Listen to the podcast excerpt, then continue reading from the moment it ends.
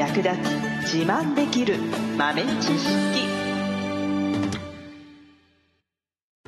この番組は2006年バリスタチャンピオンのみえちょと。コーヒー勉強中いくちゃんがいつものコーヒーがさらに美味しくなる話をしています。この番組を聞けばちょっと自慢できるコーヒー雑学やすぐに役立つ最新トレンド情報がわかりますラジオトークで毎週火曜日お昼の12時からゆるっとお昼休み。木曜日の夜10時10分からはカフェ好き女子の夜会をライブ配信しています。美味しいコーヒーの入れ方など皆様のご質問にもお答えしますのでぜひ欠かさず遊びに来てくださいね。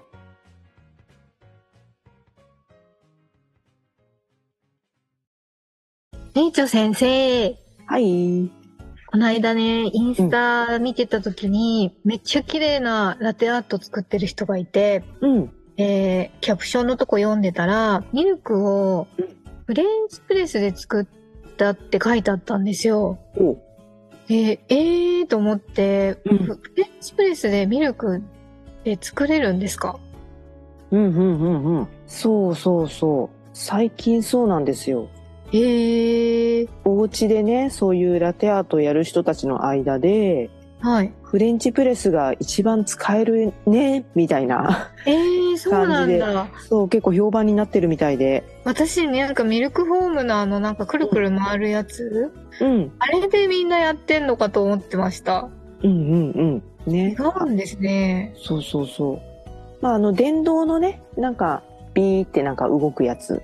スティック状になってるやつ。はいはいはいはいはいうんあれがまあ、ね、ミルク泡立てる道具としては、家庭で使うものとしては一般的かなと思うんですけど、あれだとね、ちょっとね、パワーが強すぎて、結構泡がふわふわになりすぎちゃう傾向があるんですよね。わかります。すごいなんか、ボコボコになります。もう経験済みだった。そうね。だからふわふわのね、あわあわしたのがね、あの、好きな方は全然それでいいんですけど、あの、ラテアートをね、注ぐだけで、あの、模様を描けるようなラテアートを作るんだと、ちょっとね、硬すぎちゃうんだよね。で、それで、まあ、いろいろ試した人がいるんでしょうね、きっと。で、フレンチプレスにたどり着いたんだと思うんですけれども、へー。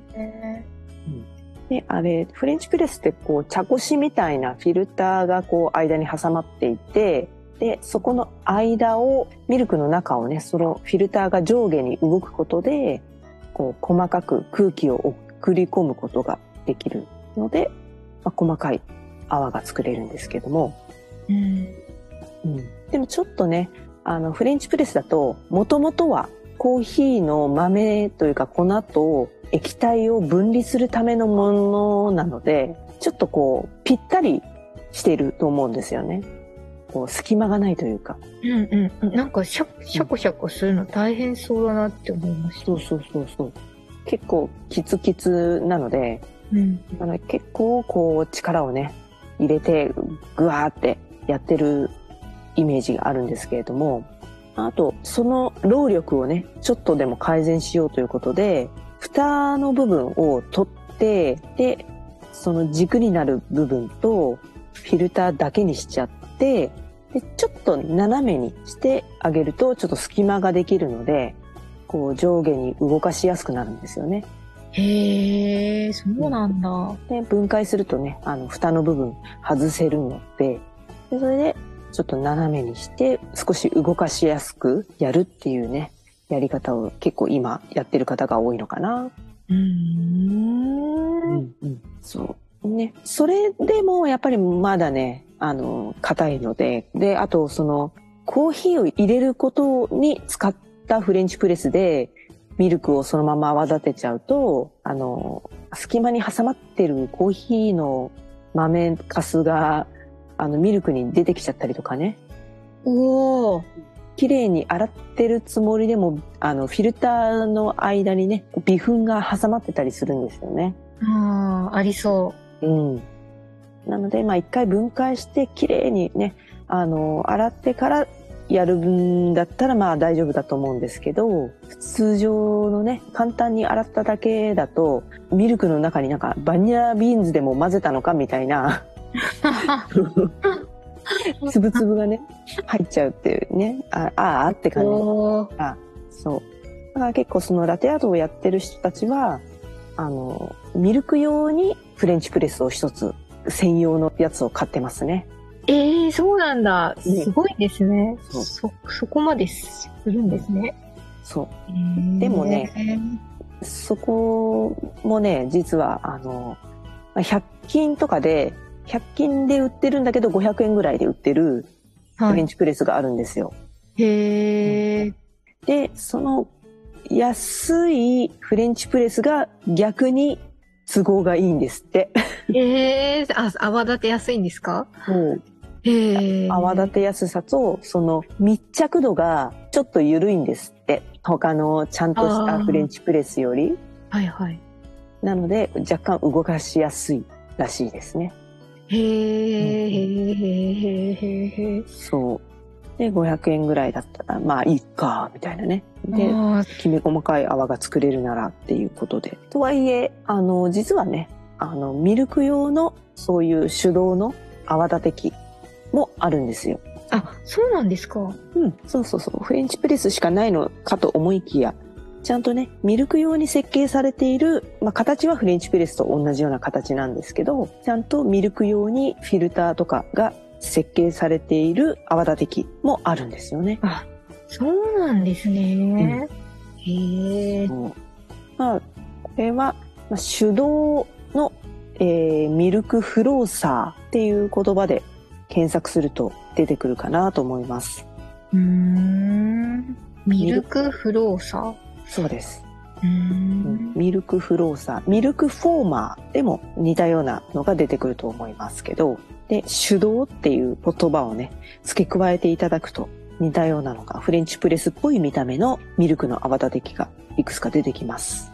うーん。うん、そう。なので、まあ、もちろんね、その500円のフレンチプレスは破格なので、もうコストをね、重視する方はそれでいいかと思いますけれども、まあ専用の道具の方が当然ですが、使いやすいはずですので、ね。まあ、安いものだと2000円前後から売ってますので、あ、意外にうん。お安い。そう、そうなのよ。で、まあ、ステンレスのものだったり、ガラス製のものだったり、いろいろありますのでね。あとは、こう、今、スティック状の電動のやつでも、フィルターがすごく細かくなっていて、きめ細かい泡が作れるやつも出ているんですよね。へえ。なので、まあ、電動のやつも地味に進化して、まあもちろんちょっとおお値段は高いんですけどね。ああの、電動のスティック状のやつとかもね、結構進化してるので、うん。あとは、もう完全に電動のやつとかもあります。へえ。もう冷たいミルクを入れて、スイッチを押すと、適温まで温めながら泡立ててくれるっていうね。おーうん。というのも、今はね、出てます。うーん。そそれはまあまあ高いかな。まだまだ高いから、まあ1万円ぐらいするやつもあるし、えっ、と、安いやつだとでも4、5千円ぐらいかな。うんうんうんまあ、どうしても泡がモコモコしちゃうタイプもあれば、きめ細かく作れるやつもあるんで、まあこの電動のやつはちょっとね、いろいろ比較してある、比較している、検証してある、こう、サイトとかを見て、吟味する必要が、口コミとかね、うーん。吟味する必要がありますけども。でも手動のね、やつは、あの、フレンチプレスと同じような感じでできるので、まあ、まずはお手軽に始めたい方は、手動でやってみるといいかなと。と、ねえちょ先生も手動で作ってみたことってありますか、ああります、あります。うん結構大変ですか？何分ぐらいシャコシャコするのかなって。ああ、でもそんなに1分ぐらいかな。おお。うん。それぐらいならいいですね。そうそうそう。フレンチプレスを使った時は、まあそれぐらいですけど、ミルク用の専用の手動のね、泡立て器だったら、まあ2、3、2、30秒とか、それぐらいで、えー、早い。うん、いい感じに泡立ちます。えー、そうなんですね。うん。なんか生クリーム泡立ってるのって、うん電動ミキサーでも結構時間かかるじゃないですか。うんうんうんうん。それぐらいかかるのかなと思ったんですけど、割と手軽に作れちゃうんですね。そうそうそうそうそう。うん。牛乳だからかな。まあ、ラテアート用のその、あの、きめ細かくて、割とサラッとした、ね、質感で泡立てるので、そんなにこう、一生懸命泡立てる必要はないのかな。ああ、そっか。なるほど。なので、まあ、あの、レッスンとかでもそうやってお家でできるバージョンのラテアートをね、教えたりもするので、自分もできておかなきゃいけないっていうのがあるんでね。とはいえね、あの、お家でこうやってひ日々訓練というか鍛錬というか、研究している人たちの方がはるかに上手。そうなんですか。やっぱりね、道具がね、このフレンチプレスとかでね、作った泡でね、上手にラテアートかける人すごい。ああ、そうなんですうね。ん。まあ、毎日それでね、やり慣れているからなんだと思うんですけど、難しいぞって思って、私は逆にお家でやってる人を尊敬してしまう。うん毎日アップされてる方いらっしゃいますもんね。ね、検索とかすると結構いっぱい出てきますよね。上手な方がね。意外とやったらできる。みんなも。ううん 最後までお聞きいただきありがとうございました。あなたのコーヒーライフに少しでもお役に立てたら嬉しいです。ご質問やツッコミは、ラジオトークで受付中。毎週火曜日お昼12時から、ゆるっとお昼休み。木曜夜10時10分から、カフェ好き女子の夜会をライブ配信しています。ぜひ遊びに来てください。ではまた次回の配信でお会いしましょう。